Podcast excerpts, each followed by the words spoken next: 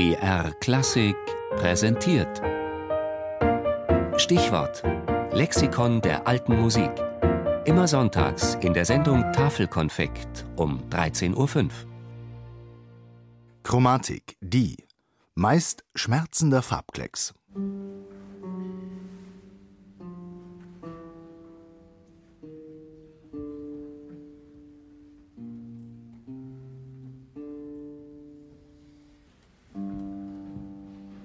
G Fis F E S D. Nicht Dur, nicht Moll, sondern chromatisch, ein Halbtonschritt nach dem anderen.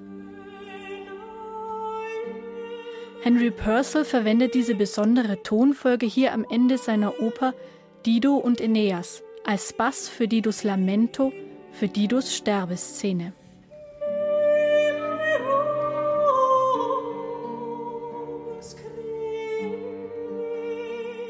Ein Lamento-Bass, eine absteigende Quarte, die hier in Halbtonschritten ausgefüllt wird. Das vielleicht häufigste Modell im Barock mit dem Gebrauch von Chromatik. Von Komponisten verwendet, wenn sie Schmerz und Trauer ausdrücken wollen. Oft benutzt und immer wirkungsvoll. Und nur eine von vielen Möglichkeiten, wie Chromatik aussagekräftig eingesetzt werden kann. Der Begriff Chromatik hat seinen Ursprung im Griechischen und bedeutet Farbe. Im Laufe der Zeit hat sich stark verändert, was genau damit gemeint ist. In der griechischen Musiktheorie lange vor Christi Geburt meinte Chromatik die verschiedenen Färbungen zwischen den einzelnen Tongeschlechtern. Das hat mit Mikrointervallen zu tun und klingt ziemlich anders als das, was wir heute unter Chromatik verstehen. Mittlerweile hat es sich durchgesetzt, dass wir damit die Umfärbung eines Tones meinen. Wenn also aus einem F ein Fis oder ein Fess wird.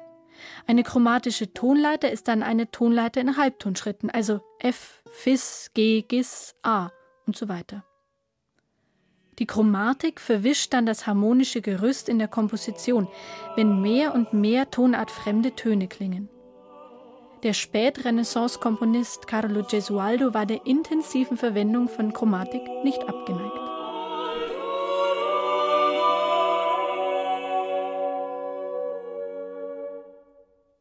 Ein Madrigal von Carlo Gesualdo, der wie kein zweiter die Grenzen der Harmonik ausgelotet hat und dessen Musik es uns stellenweise schwer macht, zu glauben, sie entstamme der Zeit um 1600. Er hat so viele chromatische Umfärbungen in seinen Kompositionen untergebracht, dass ein flüchtiger Blick in die Noten vielleicht eher eine Komposition des 20. Jahrhunderts oder der Gegenwart vermuten ließe. Franz Liszt hat sich für dieses Variationswerk für Orgel Solo bei Johann Sebastian Bach bedient, der in seiner Kantate Weinen, Klagen, Sorgen, Zagen die Stimmen nach der einleitenden Sinfonie über einem Lamento-Bass einsetzen lässt. Ein Stückchen chromatische Tonleiter im Bass und darüber jede Menge fallende Halbtonschritte, jede Menge Seufzer. Liszt übernimmt die chromatische Basslinie von Bach. Gesualdo war Jahrzehnte vor Bach ein großer Anhänger von Harmonieveränderungen mittels chromatischer Durchgänge. Die Chromatik war und ist ein gern gewähltes Mittel, um mehr Spannung, mehr Reibung und mehr Farbe in die Musik zu bringen.